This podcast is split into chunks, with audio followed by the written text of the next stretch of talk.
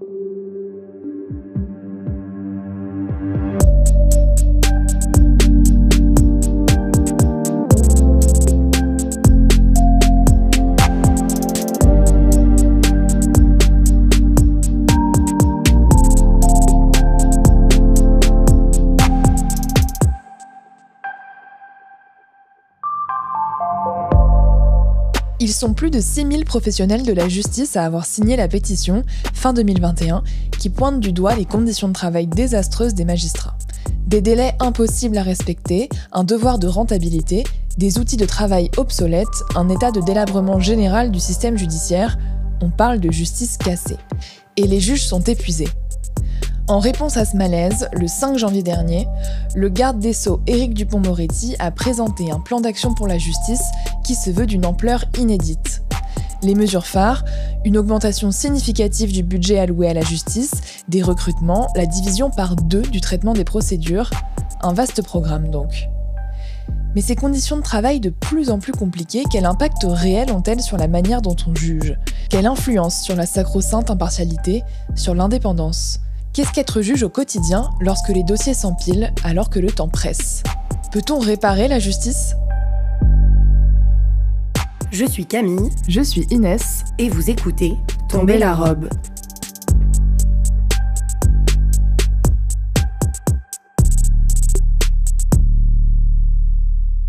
Tout le monde le sait, enfin bon, on ne va pas y passer la, journée, mais la justice française est une des plus pauvres d'Europe et donc du monde. Serge Portelli, ancien magistrat. Donc quand euh, vous n'avez pas assez de greffiers, quand euh, vous n'avez pas euh, le logiciel qu'il faut, quand vous n'avez pas suffisamment de collègues pour partager la tâche, etc., etc. Enfin, c'est quand vous n'avez pas la, possibilité non plus d'ordonner trop d'expertise parce qu'on vous a dit oh oh oh ça coûte trop cher. Enfin bon, je, je, je, je vous passe tous ces détails. Et eh ben quand vous n'avez pas tout ça, ben, euh, vous, vous n'avez pas la possibilité réelle de gérer comme il faut votre euh, votre métier. La Commission européenne place encore la France comme l'un des pays européens investissant le moins dans sa justice. En 2020, elle consacrait un peu plus de 72 euros par habitant dans son système judiciaire, contre 86 euros en moyenne dans les autres pays européens à PIB comparable. Est-ce qu'il est normal d'attendre deux ans pour avoir un divorce? D'attendre des mois pour une garde d'enfants? Et je veux dire que la première préoccupation du juge, c'est celle-là. C'est une lutte contre la montre. C'est une course contre la montre. L'un des effets les plus flagrants du manque de moyens, c'est l'attente avant d'obtenir une décision. Le délai en moyenne au civil, c'est 14 mois en première instance entre le début du litige et le jugement. Au pénal, les délais d'audiencement atteignent des records lorsque l'affaire a fait l'objet d'une instruction. En moyenne, il faut attendre 3 ans et demi pour être jugé. Paradoxalement, quand les affaires sont moins complexes, les magistrats dénoncent une justice expéditive, notamment en comparution immédiate. Il faut du temps et, de la proximité pour pouvoir écouter les gens. Étienne Rigal, juge des contentieux et de la protection au tribunal judiciaire de Villefranche-sur-Saône. Quand dans une audience correctionnelle, on a 20, 20 affaires à juger, on ne peut pas passer le même temps à écouter les gens que quand on en a 5. C'est tout bête. Hein. Quand on a, quand on doit sortir 25 jugements, ben on peut pas faire les mêmes recherches que quand on a sorti 5 jugements. On n'a pas de cerveau disponible. Il faut qu'on ait du temps de cerveau disponible et du temps d'écoute disponible. On a un constat très simple, hein, c'est celui du débordement temporel. Laurent Villemez, Johan de Molly, sociologue. Alors le débordement temporel, il est à plein d'échelles. Euh, on travaille le soir, en soirée, euh, là majoritairement, hein, c'est très souvent. On travaille le week-end, même hors astreinte. Hein. Euh, on ne prend pas tous ses congés payés. Voilà, donc un débordement temporel qui est qui est très important et généralisé. Et donc pour les magistrats, c'est extrêmement clair effectivement qu'ils travaillent énormément. Euh, là encore, je, regardais une, magistrate sur Twitter qui, expliquait que euh, ce matin même, qu'elle allait euh, prendre des congés, que les congés qu'elle allait prendre lui permettraient de préparer les audiences de cour d'assises qu'elle aurait au début, au début janvier. C'est pas simplement d'être débordé dans sa vie privée, c'est aussi le sentiment de ne pas assez bien faire son travail. Ou de voir s'accumuler, par exemple, les jugements et de ne pas pouvoir y répondre. Enfin, mm et donc de sentir euh, la pression des justiciables à côté, plus la pression des managers aussi qui leur demandent euh, d'accélérer. En fait. Et dans les entretiens qu'on a, qu'on a réalisés, on a toujours le même inventaire à l'après-vert. Hein.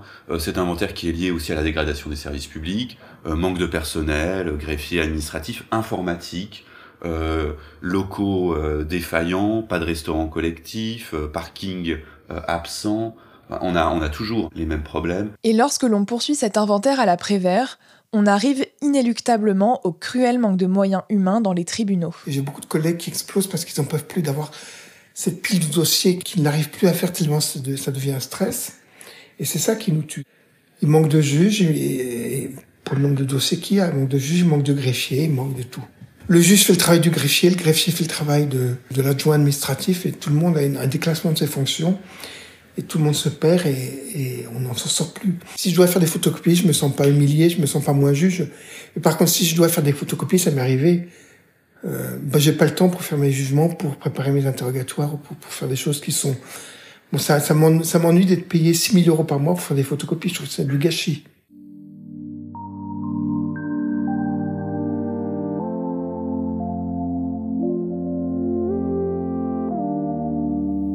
Autre exemple, ma greffière partageait un, cabinet avec une autre greffière du pôle santé. Renaud Van ancien juge d'instruction. Un jour, je vois cette autre greffière, j'arrive le matin, elle est là, et je vois des, cartons. je lui dis, mais qu'est-ce que vous faites là? Ben, Je fais des lettres recommandées avec accusé de réception. Ah Je dis, mais il y en a beaucoup, là. Ça, ça vous prend du temps? Ah bah oui, bah ça fait huit jours que je fais que ça. Pourquoi? Mais parce qu'il y a 1200 euh, victimes. À chaque fois que je fais une expertise, il faut que je notifie par lettre recommandée avec accusé de réception aux 1200 victimes. Alors, un, ça coûte de l'argent. Deux, c'est du papier. Et trois, on enlise tout le monde. Alors, qu'est-ce qu'il faut faire? Bah, Si on suit la logique, il faut en recruter plus de greffiers pour envoyer, pour, qu'ils aient le temps d'envoyer toutes les lettres recommandées. Mais, les sites intranet, ça n'existe pas? Donc, oui, de l'argent, des moyens, mais il faut peut-être réfléchir sur les méthodes de travail. Voilà. Et l'informatique. On a toujours eu une informatique qui était désuète. Bon. Moi, j'y connais rien, l'informatique, mais je suis pas responsable de ça. Mais il y a bien des gens au ministère qui s'en occupent. Bon. Bah, je constate que ça marche pas. Voilà, c'est tout. Donc, il y a, y a ce problème. Il y a, y a, un problème de moyens, mais c'est trop facile de, on peut pas tout réduire à un problème de moyens. Il y a des réformes déjà qui seraient faciles à faire on devrait augmenter le nombre de postes à l'école nationale de la magistrature. À une époque, on était tombé à 80, il y a 7-8 ans. Donc aujourd'hui, on le paye parce que si vous recrutez pas à un moment donné euh, le nombre de personnes qu'il faut, bah oui, il y a tous les baby-boom là comme moi qui prennent la retraite et il n'y a pas assez de monde pour les remplacer. Bah oui. Donc c'est pas à moi de, le dire, mais euh, on devrait quand même, euh, on aurait dû assurer cette pérennité. Et vous savez, quand il manque 5% ou 10% dans une juridiction, c'est la cata. Ce craquage, il s'est matérialisé par la publication d'une tribune dans le journal Le Monde fin 2021, dénonçant une justice à bout de souffle et au bord de l'implosion. Le mouvement a été marqué par le suicide d'une jeune femme de 29 ans, Charlotte, le 23 août 2021. Signé par 3000 magistrats et greffiers à l'origine, c'est dorénavant 6000 professionnels de la justice qui ont associé leur nom. Pour rappel, il y a 9000 magistrats en exercice en France. Et en fait, je l'ai signé pour deux raisons. Youssef Badr, premier vice-président adjoint au tribunal de Bobigny. La première, c'est que j'ai été touché par le suicide de ma collègue, qui est jamais anodin, même si euh, voilà, y je connaissais rien de sa vie, euh, ni professionnelle ni personnelle, mais forcément, c'est quelque chose qui m'a impacté, parce que 29 ans, ça interpelle forcément, directement. Et ensuite, je l'ai signé, pour être tout à fait honnête après, parce que euh, la deuxième raison, qui est tout aussi importante que la première, c'est qu'en fait, je me suis retrouvé dans ce qui avait été écrit et que je me suis souvenu de mes années qui sont pas très lointaines à Meaux, à Bobigny, où je pestais sur le manque de moyens, je pestais sur le fait d'être jeune papa et de rentrer à, à 22 heures. On a eu le sentiment parfois d'avoir mal fait des trucs ou d'avoir speedé sur des trucs, ne pas avoir motivé des très bêtes, mais des requêtes au, JLD pour euh, demander une interception téléphonique, ne pas l'avoir motivé comme je voulais, ne pas avoir fait mon réquisitoire définitif, donc ce qui est la synthèse d'un dossier d'instruction à la fin, une synthèse factuelle et une, analyse juridique, ne pas l'avoir fait, alors que j'aurais mérité, ça aurait mérité de développer plus pour que la personne, les conseils qui vont le recevoir, comprennent pourquoi est-ce que je demandais le renvoi devant la cour d'assises ou devant le tribunal correctionnel. Donc j'ai pesté, je me suis dit pour toutes ces raisons, il faut que tu la signes. Donc je l'ai signé. D'une façon générale, les conditions de travail, ce que je peux dire, c'est qu'elles se sont aggravées. J'ai des échos, euh, disons, terribles. Le Covid ou la Covid, euh, ça a été euh, sur une situation déjà dégradée, ça a été une explosion volcanique. Hein. C'est terrible. Hein. Donc effectivement, je m'inquiète au-delà de cette situation euh, humainement bouleversante, de ce que vivent les jeunes magistrats qui arrivent aujourd'hui dans cette institution euh, complètement obsédée par le productivisme. Odile Barral, ancienne juge pour enfants. Euh, et qui, bon, peut-être effectivement ont du mal des fois à percevoir l'utilité de ce qu'ils font. Ces mauvaises conditions d'exercice touchent directement le lien qui unit le justiciable et le juge, essentiel dans le rendu de la décision. C'est le temps qui permet de créer ce lien pour Michael Imbert. Personne ne vous laisse approcher sa blessure en cinq minutes. Hein. Euh, si je vous dis, tiens, vous pouvez me raconter le plus grand drame de votre vie? Euh, Vous allez me dire, bah, vous êtes gentil, mais euh, d'abord nous. Et ensuite, on va se connaître un peu avant. Donc, il faut qu'il y ait une relation. Les gens ne se livrent pas à leur juge comme ça, spontanément, à cœur ouvert. Donc, la relation, elle prend du temps.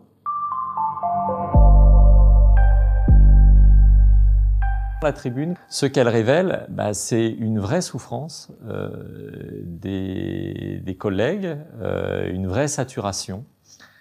Et puis probablement aussi un changement de, génération, parce que même si euh, je ne suis pas le plus ancien des magistrats, moi je me rends compte en lisant la tribune qu'en fait il y a des jeunes collègues qui ne veulent plus tolérer ce que moi j'ai toléré.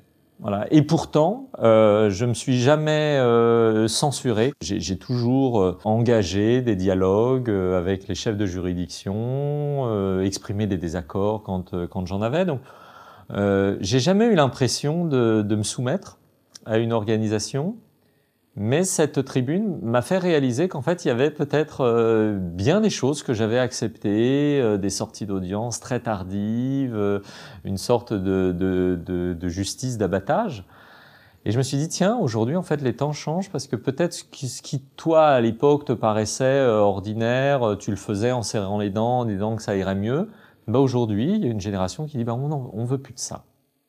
Je parle assez fort? Ouais, c'est nickel. Et puis, je, peux, je peux moduler, moi. Je peux te faire hurler dans mes oreilles. je le souhaite à personne. Ce changement de génération, il est incarné par les nouveaux arrivants, entre 200 et 400 par an actuellement, dans l'institution. Joséphine de Minier en fait partie. Euh, donc je m'appelle Joséphine de Minier, j'ai 27 ans et je suis juge placée euh, auprès de la Cour d'appel euh, de Paris.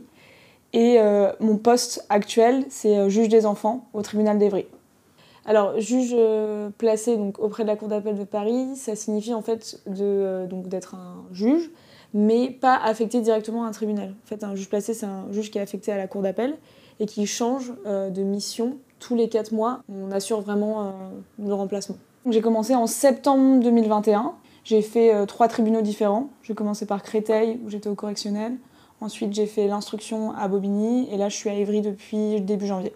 Je pense que la première chose qui m'a poussée à, être juge, qui m'a donné envie d'être juge, c'est le fait d'avoir envie de faire un métier concret qui parle à tout le monde. Par exemple, quand les gens me posent la question, j'avais envie tout de suite qu'ils savent et qu'ils comprennent euh, ce que ça voulait dire d'être juge.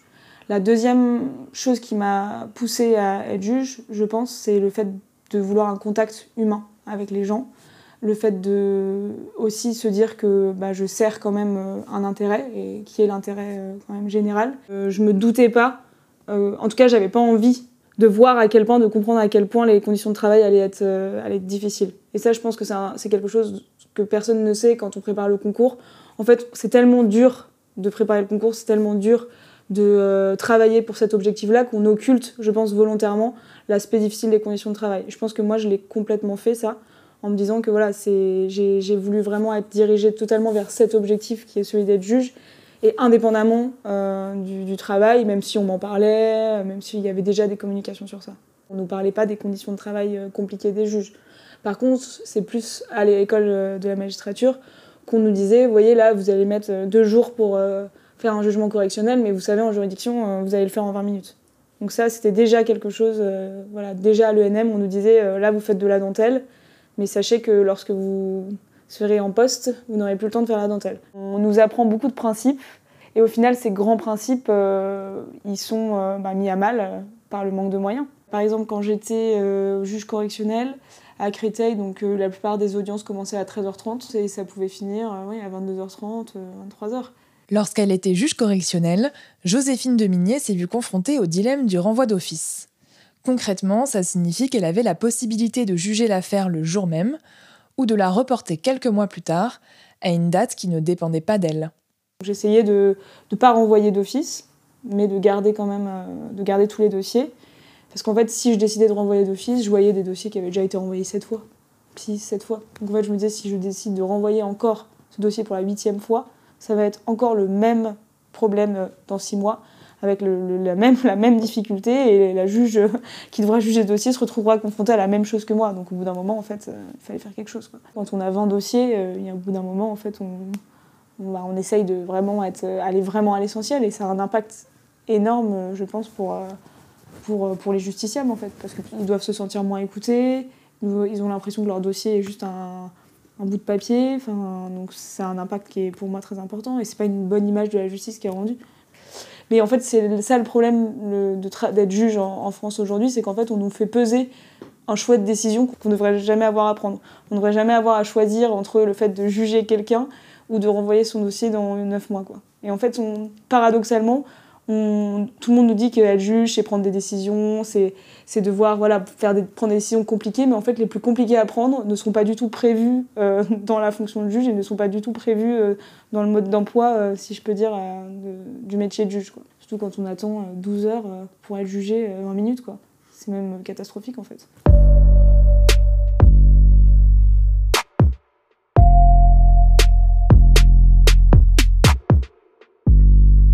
J'avais adopté des techniques en fait. Au bout d'un moment, euh, j'étais plus aussi, euh, je posais plus, même plus beaucoup de questions, j'étais beaucoup moins longue parce qu'en fait, je me disais qu'il euh, y a un moment donné où on peut plus accepter de, juger des gens à minuit. Des stratégies et des solutions que Joséphine Demigné a dû trouver seule. Je me sens très libre dans mon métier. Je pense que c'est une très bonne chose d'être libre, mais je pense que ça implique aussi des, des, choses qui sont pas forcément, enfin, qui sont pas tout le temps positives. C'est la solitude en fait. Du coup, le poids de la décision, la solitude, et le fait que c'est vrai que parfois on se dit euh, qu'on est extrêmement seul, alors même qu'on vient de commencer, qu'on n'a pas d'expérience. Euh. moi, je me souviens, voilà, je devais faire une reconstitution pour un, pour un meurtre euh, il y a quelques mois. C'est vrai que tout le monde avait l'impression que c'était normal et que je savais faire, quoi. Alors que j'avais jamais fait et que je me suis dit, oula, qu'est-ce que ça va être? Et en fait, on a, on a beaucoup de responsabilités, on fait énormément de choses et c'est ça qui est incroyable et c'est pour ça qu'on a envie d'être magistrat. Mais à la fois, c'est vrai qu'il y a quand même, euh, ça fait peur aussi, ces responsabilités et, euh, et cette solitude, elle est, effrayante parfois. Mais par contre, oui, il y a plein de moments où, je me suis dit, euh, ok, là c'est énorme, c'est beaucoup. Mais le problème, je pense, et ça c'est plus personnel, c'est que je me dis toujours que même si je constate que les conditions de travail sont difficiles, je me dis souvent, et je pense que c'est le cas de beaucoup de magistrats malheureusement, que c'est aussi nous, parce qu'on devrait être plus efficace, parce qu'on devrait être meilleur. On a un peu le syndrome, je pense, des bons élèves en fait, où du coup systématiquement on se remet en question en fait, on se remet en cause. Et c'est une force, c'est une qualité de se remettre en cause et il faut l'utiliser, mais il faut l'utiliser à bon escient. Je trouve toutes les raisons en fait euh, exogènes pour expliquer euh, des euh, choses que je devrais jamais avoir à expliquer en fait, parce que c'est deux choses différentes en fait. les conditions de travail d'un côté et le fait d'être jeune et nécessairement d'être moins productif qu'un magistrat qui a 20 ans de carrière. On a aussi toujours ces magistrats qui arrivent aussi à tout faire du coup, c'est aussi l'écueil dans lequel il ne faut pas tomber, c'est qu'on se dit que comme il y a des personnes qui y arrivent, alors on se dit peut-être que c'est nous, en fait, qui travaillons moins, qui ne sommes pas assez efficaces, et du coup on se met à, nous, se remettre en question personnellement, alors même que voilà, c'est des conditions de travail qui sont difficiles pour tout le monde, et ça il faudra en avoir conscience plutôt que de se remettre en question euh, personnellement.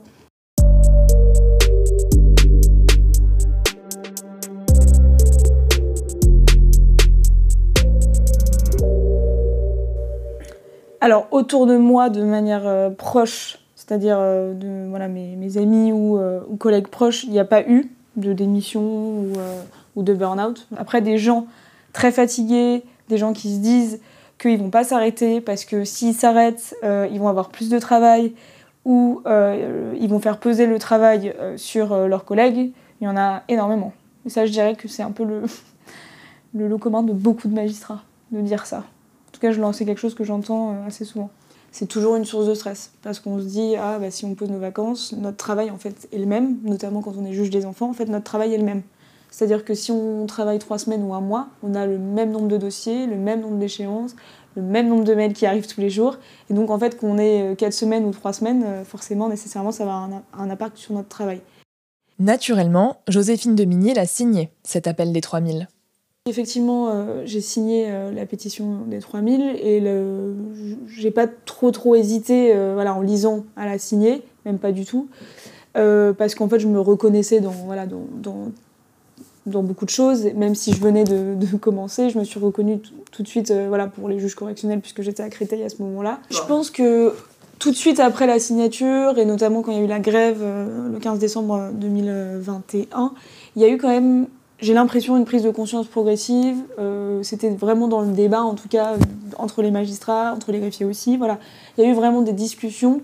Là, j'ai l'impression, en tout cas, j'en ai discuté avec, mes, avec certains collègues euh, et amis euh, la semaine dernière, justement, et eux me disaient qu'ils avaient l'impression que c'était complètement retombé. J'ai du mal à, à connaître l'impact véritable de cette pétition sur nos conditions de travail actuelles. J'ai l'impression qu'on en parle, mais il n'y a pas beaucoup d'actions concrètes de fait. Donc euh, c'est un peu difficile pour moi de, mesurer l'impact de cette, euh, de cette pétition. Tant qu'on ne pensera pas global, tant qu'on ne fera pas des mesures globales, on ne pourra pas voilà, juste essayer de dire ah il y, a plus de magistrats en plus, euh, c'est super en fait, parce qu'il n'y a pas que ça en fait. Les seuls magistrats ne sont pas suffisants à eux seuls pour rendre la justice de manière, de manière convenable et, digne.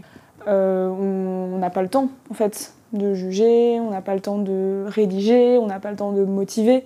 Ça me rend triste en fait. Ça me rend triste de, travailler euh, dans des conditions pareilles.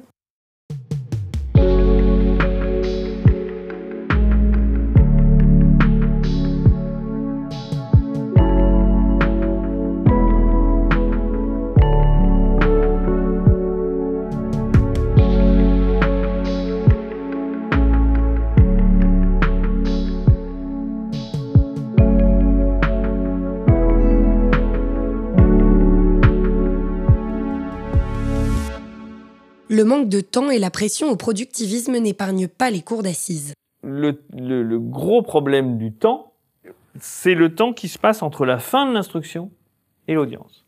Marc Edrich, président de cour d'assises. Une fois que le juge d'instruction a rendu son ordonnance de mise en accusation et le procès, il peut se passer parfois euh, six mois au mieux, parfois un an, deux ans, trois ans. Et ça, c'est parce qu'effectivement, il y a, beaucoup de stock dans les cours d'assises et qu'on prend les affaires euh, en fonction de, l'ordre dans lequel elles arrivent, à, l'exception bien sûr des dossiers où on a les détenus, où là les délais nous obligent à les, à les juger plus rapidement. C'est ce temps qu'il faut réduire. Or, une réforme du début de l'année 2023 a pour effet de limiter le temps de l'audience, au nom de l'efficacité de la justice, pour liquider les stocks de dossiers. Il s'agit de l'instauration des cours criminelles départementales qui viennent remplacer, pour la plupart des procès criminels, les cours d'assises. Explication le gouvernement a euh, décidé de mettre en place cette cour criminelle qui est uniquement composée de juges professionnels, cinq juges professionnels, et qui est désormais euh, compétente pour euh, juger les crimes pour lesquels les accusés encourent jusqu'à 20 ans de réclusion criminelle. Pour parler clair, principalement les affaires de viol. Autant je partage le, diagnostic euh, qui fait qu'on doit absolument euh, améliorer notre fonctionnement sur les, les délais de, de, jugement des affaires criminelles, autant euh, dans toutes les autres audiences, le temps est, est souvent là pour, pour limiter le débat, limiter la collégialité, limiter toujours plus. Donc effectivement, c'est une instance un peu hors du temps, la cour d'assises. Et, et, je regrette qu'on soit venu l'amputer d'une bonne part de sa richesse à travers la suppression des jurys citoyens pour 70% euh, des affaires. Alors qu'avoir du temps pour juger, c'est la matière première de la justice, surtout pour les crimes les plus graves. On voit euh, l'accusé qui peut, encore une fois, c'est pas systématique, hein, mais qui peut évoluer au cours de l'audience. Et pour évoluer au cours de l'audience, il faut du temps, il faut du rythme, il faut euh, des allers-retours, il faut des confrontations, il faut des regards, il faut euh, une parole bienveillante. Euh, tout ça peut favoriser le cheminement de l'accusé au cours de l'audience. Et, qui dit cheminement euh, dit du temps. J'ai souvenir, moi, dans mon expérience de cour d'assises, l'importance du temps. Je me souviens d'une affaire d'inceste où on avait programmé sur trois jours. euh, parce qu'il y avait pas mal de témoins, pas mal d'experts. Et le troisième jour, le deuxième jour, c'est le frère de l'accusé qui est venu, qui était un, prof, je me souviens, et qui s'est adressé à l'accusé. Alors normalement, je reprends la main en disant Monsieur, vous ne pouvez pas vous adresser à l'accusé, quand bien même il est votre frère. Vous vous adressez à la cour et, et l'accusé vous entend. Et il a, il a interpellé son frère en disant euh, Rappelle-toi, rappelle-toi ce que disait papa. Quand le mensonge prend l'ascenseur, la vérité prend l'escalier. C'est plus facile de mentir. S'il te plaît, euh, prends l'escalier. Euh, on a suspendu là-dessus. Et le lendemain matin, euh, on, a eu des, on a eu des aveux. Et si, si cette affaire-là avait été organisée en un jour et demi, on les avait pas. Alors on n'est pas non plus à la recherche des aveux, mais on a vu dans on a vu cette audience complètement changer de nature puisque la jeune fille, qui était la nièce de l'accusé, a été euh, extrêmement bouleversée et soulagée par, par ses aveux et il s'est passé quelque chose entre les parties. On était dans le début d'une justice restaurative. C'est pas le but d'un procès d'assises, mais quand ça arrive, c'est quand même euh, la cerise sur le gâteau. On peut pas euh, obtenir ce genre de choses lorsqu'on juge trop rapidement. Oui, j'ai signé cette tribune des 3000 qui s'est avéré 6000, euh, euh, oui, j'ai apprécié qu'elle vienne, euh, qu'elle émane comme ça de jeunes collègues qui se voyaient confrontés à, à, des conditions de travail totalement indignes. Il y a urgence à ce qu'on élabore une sorte de plan Marshall pour remettre la justice française au niveau de, des standards européens. Je vais vous donner un exemple. J'ai une collègue substitut qui était avocate avant, et qui a idéalisé la, euh, le métier de magistrat et qui euh, a été complètement euh, abasourdi finalement par le type de job qu'on lui a proposé. Elle s'est retrouvée substitut du procureur de la République dans un parquet sous-dimensionné, le parquet du tribunal de Caen. dernière arrivée, à qui on confiait les tâches les plus complexes, la permanence où on est 24 heures sur 24 euh, soumis à, tous les appels des gendarmes, des policiers euh, qui désespèrent de pouvoir avoir enfin un magistrat au bout du fil pour euh, connaître la suite de leurs investigations. Et le soir ou la fin de semaine, cette collègue faisant le bilan de, de, sa journée ou de sa semaine en se disant mais quel, sens ça a d'être un espèce de soldat de l'impossible, toujours à courir après les 200 mails de retard, toujours avoir des interlocuteurs qui désespèrent de pouvoir avoir une réponse, toujours courir à l'audience sans avoir pu préparer suffisamment les dossiers, toujours euh, voilà. Et ça en dit long sur euh, sur la perte de sens de certains collègues qui, qui démarrent dans leurs fonctions euh, sur des tâches un peu très répétitives, manque d'autonomie, manque manque de temps pour bien travailler, pour bien juger.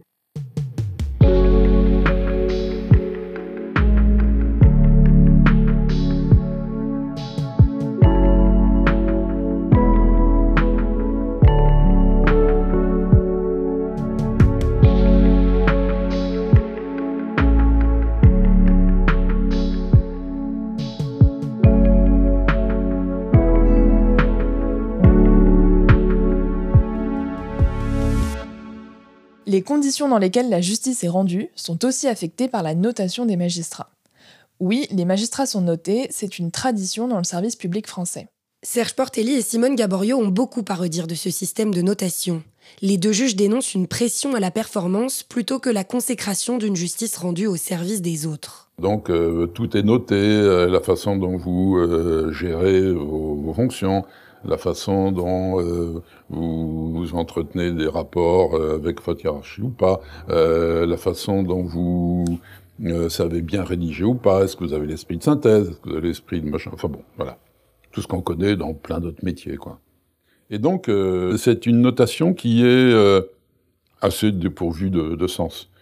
parce que, en fait, vous avez des cases, et puis chaque année, normalement, ben, on vous fait passer à la case supérieure. Il y a beaucoup de magistrats qui sont très très très très attachés à ça. Et ça peut avoir des conséquences assez terribles, notamment, par exemple, en ce qui concerne euh, la gestion de votre cabinet ou de votre chambre ou de, vos fonctions, peu importe, voilà. Parce que les questions de gestion ont pris une, une importance très très grande, voilà. Donc il, faut, euh, comme dans n'importe quelle entreprise, être rentable. Vous avez, bah, c'est comme toutes les grilles de notation, hein, vous savez, dans la vie, euh, c'est un petit peu ça, hein, depuis euh, quasiment la maternelle euh, jusqu'à la retraite. Ben, vous êtes fiché et noté. Voilà, c'est un peu la vie qui fonctionne comme ça.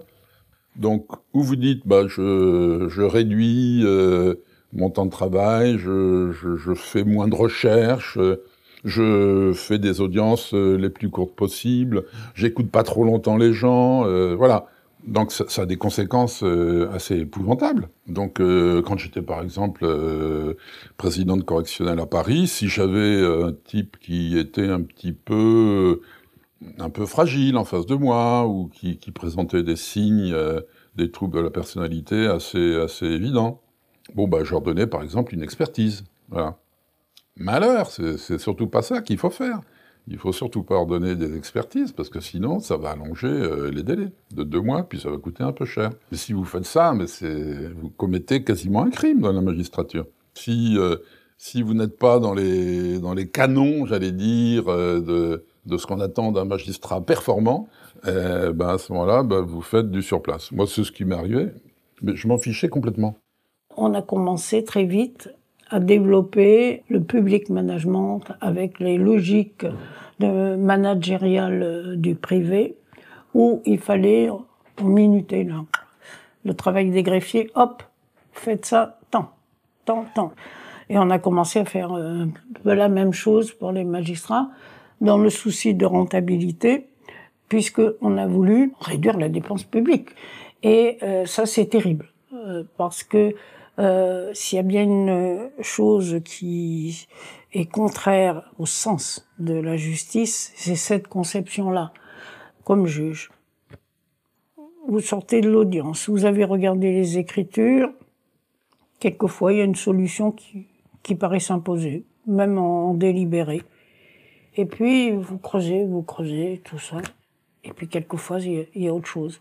Si vous avez statué tout de suite, ben vous avez gagné, c'est court, ça fait un, bon chiffre et tout.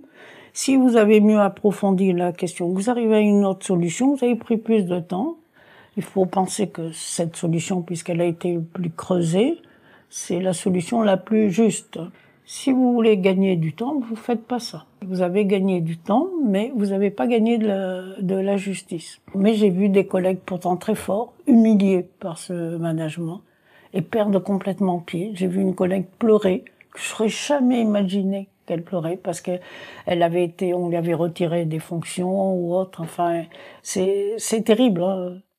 C'est la notion de productivité sur laquelle, euh, bon, notre notre euh, justice fonctionne aujourd'hui. Euh, L'idée aujourd'hui, c'est à tout prix d'arriver à à évacuer, comme on dit d'un terme terrible, le plus d'affaires possible, à ne pas, à ce que les gens soient contents d'avoir vite leurs décisions, etc. Odile Barral, ancienne juge des enfants. Alors, au lieu de donner des moyens à un service public de la justice qui est complètement sous-évalué par rapport aux besoins, alors, au lieu de se centrer sur cette question essentielle, eh bien, on essaye de donner des réponses par la productivité, et on explique aux professionnels qu'il faut motiver moins, qu'il faut aller plus vite en audience. Le système de notation dans, dans la magistrature, c'est pas quelque chose que j'ai beaucoup expérimenté justement du fait de mon jeune âge, puisque j'ai eu euh, uniquement une, euh, une évaluation. Joséphine Dominier, juge placée. L'exemple que je peux donner vis-à-vis -vis de, ce, de, cette rentabilité, c'est plus que j'ai, euh, ce, que, ce dont j'ai discuté avec, euh, avec certains collègues, notamment des collègues qui étaient euh, juges des contentieux de la protection, euh, où par exemple il me disait euh, ah une procédure d'injonction de payer ça va être euh, par exemple 6 minutes 30 mais voilà tout n'est pas comme ça tout n'est pas quantifiable. Il y a parfois des questions de droit des, choses qui arrivent à nous et on ne peut pas pour moi quantifier le métier de, juge. Et voilà c'est un peu ce cette idée que comme il y a des choses qui sont plus faciles, alors du coup, il faut les, euh, les minuter, les quantifier. Alors même qu'il y a plein de choses qui sont pas quantifiables et, euh, et on se dit pas, par exemple, une ordonnance de mise en accusation dans la cour d'assises euh, pour meurtre, c'est 4 jours. Enfin non, mais vous voyez, c'est des choses un peu qui sont, qui sont pas quantifiables en fait. D'autant que ces notes sont déterminantes pour accéder à des postes à responsabilité. Une donnée très problématique pour Simone Gaborio, pour qui moins on répond aux critères de performance et de productivité, moins on a de chances d'accéder à des postes convoités. Là, vous touchez à, une question qui est une question très sensible et qui touche à la fois à l'indépendance, à l'impartialité. parce que dans un tribunal, dans une cour d'appel, qui euh, organise les services, c'est le chef ou la chef. Dans la masse des dossiers, tant pénaux que civils, c'est le, le, président qui dit vous allez avoir euh, telle affaire, tel type d'affaire et tout. Et c'est là où euh, on peut euh, vous affecter à autre chose. vous traitiez des dossiers de contentieux sociaux et puis bon, eh ben on trouve que vous n'êtes pas assez rentable, on va vous mettre dans une fonction qui hiérarchiquement est la même, hein, mais une fonction où vous êtes moins valorisé parce qu'il y en a qui sont plus ou moins, euh, il y a des contentieux plus, plus ou moins euh, valorisants. Hein. Voilà comment ça se passe. Oui, mais on peut pas se draper euh, dans son indépendance pour euh, pour justement euh, vivre comme au 19e siècle. On peut pas. Renaud Van Rimbeck, ancien juge d'instruction. Il y a aussi, il faut, le, le juge est là pour prendre des décisions. Euh, vous voyez ce que je veux dire euh, alors évidemment, on va vous taxer de rentabilité, mais c'est pas, c'est pas une question. Pour moi, c'est pas une question de rentabilité, c'est une question de travail. Voilà. Mais il y a des gens, encore une fois, qui travaillent énormément, et je, je connais des gens qui travaillent plus que la moyenne. Ils sont pas euh, bien notés pour autant. Ils, ils sont pas dans les postes les, plus élevés. Oui, on fait un beau métier. Bon, la carrière, faut mettre, faut mettre ça entre parenthèses. On travaille, on est motivé par ce qu'on fait, c'est un beau métier, on a des responsabilités très jeunes, dès le départ. Je crois que c'est un des rares métiers où on a autant de responsabilités. Bon, bah, allons-y, euh, faisons, faisons notre travail et faisons bien notre travail. C'est ça la, la conscience du, du, juge et c'est ça qui doit le, le guider. Maintenant, si un juge travaille beaucoup et qu'il s'aperçoit que le voisin qui lui fait rien lui passe devant, il va dire c'est pas normal.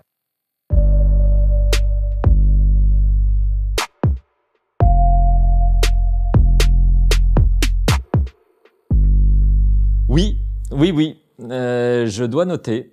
Michael Imbert, président du tribunal judiciaire de Guéret, et lui-même en tant que chef de juridiction en charge de la notation. Eh ben, c'est, ça n'est pas un exercice évident de noter des magistrats indépendants. Une fois encore, on se pose la question de sa légitimité, parce que à 43 ans, avec, euh, enfin, j'arrête pas de répéter mon âge comme si c'était un problème. Euh, j'en parlerai à mon psy, peut-être que.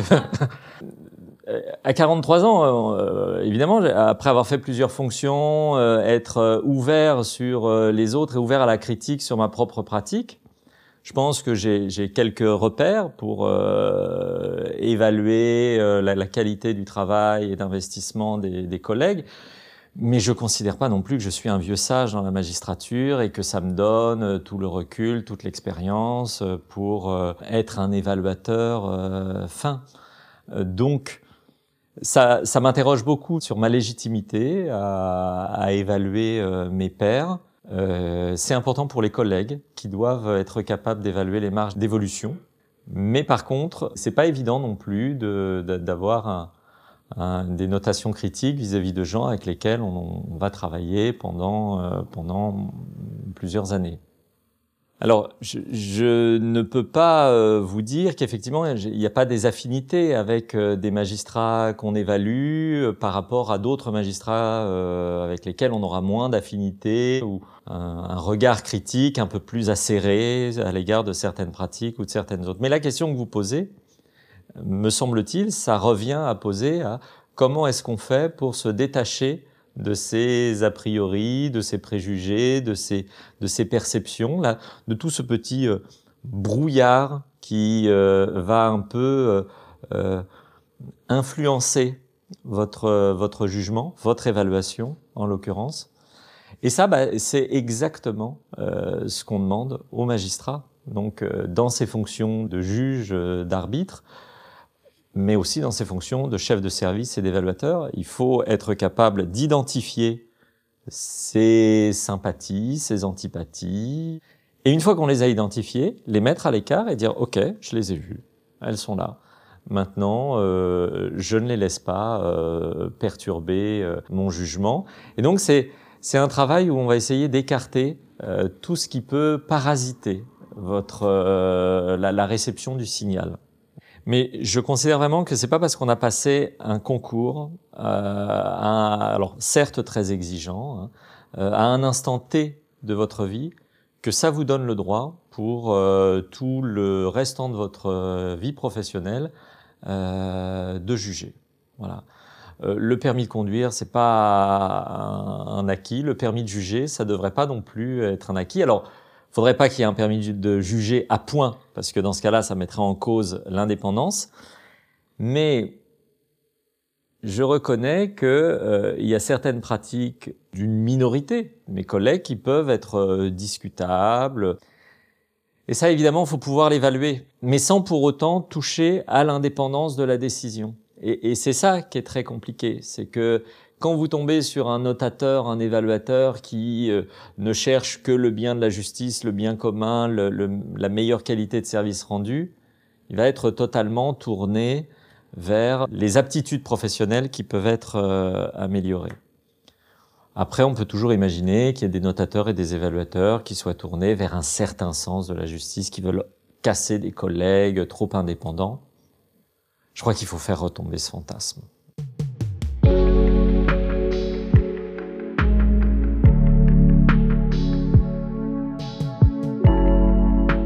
La rentabilité, à tout prix, au détriment du temps et qui crée le rythme infernal dans lequel les drames de la vie quotidienne sont jugés. Pour conclure ce podcast, nous vous laissons avec la réflexion de Simone Gaborio, qui estime que les conditions dans lesquelles exercent les professionnels de la justice révèlent un problème bien plus large et plus grave. Celui de la tutelle que le politique maintient sur l'autorité judiciaire. Une situation qui nous ramène encore à la question de l'indépendance de la justice en France. La misère euh, politique, la misère financière, est, liée à la déconsidération de la justice qui remonte euh, à la Révolution, faut, faut bien le dire, et qui fait que, d'abord, nous ne sommes pas un pouvoir. Nous ne sommes pas un pouvoir judiciaire. Certains ont dit que c'était pour éviter une redondance. Non, non, non. Euh, c'est une confiscation de pouvoir. C'est certain. Et cette confiscation de pouvoir, elle s'illustre aussi par la misère de la justice. Hein, en rappelant que dans le budget de la justice en France, il y a toujours le budget de la pénitentiaire, le budget des prisons, ce qui fausse toujours euh, les appréciations. Donc c'est un vrai problème politique que personne ne veut aborder euh, de face. Pourquoi? Ben parce que finalement, vous voyez ce qu'on vit actuellement. Quand les gens sont pas contents, c'est très facile finalement de dire c'est la faute de juge, c'est le joker des, des, politiques, et on sait très bien qu'il y a, il y a plus de chances ou plus de risques que la justice dysfonctionne si on lui donne pas les moyens de fonctionner, même si je dis que c'est pas que ça. Je voudrais pas prêter parfois aux différents gouvernements des mauvaises intentions, mais on peut se demander si le manque de, moyens pour la justice, c'est pas un manque de moyens pour qui justifie finalement que le juge est fatigué. Moi, c'est cette, ça m'effraie de voir des jeunes qui qui sont fatigués et vous perdez le sens.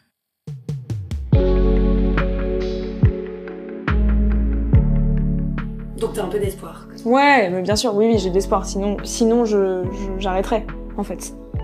Honnêtement, j'arrêterais. Je sais pas pourquoi faire, mais j'arrêterais. Il y a quand même des choses, il y a quand même des mesures. On en parle, on n'en parlait pas avant. Enfin voilà, ça, on a moins peur de s'exprimer, quand même. Moi, j'ai pas peur là de m'exprimer. Mais on n'a pas peur de, de dire les choses, en fait. Enfin, en tout cas, moi, j'ai pas peur de les dire.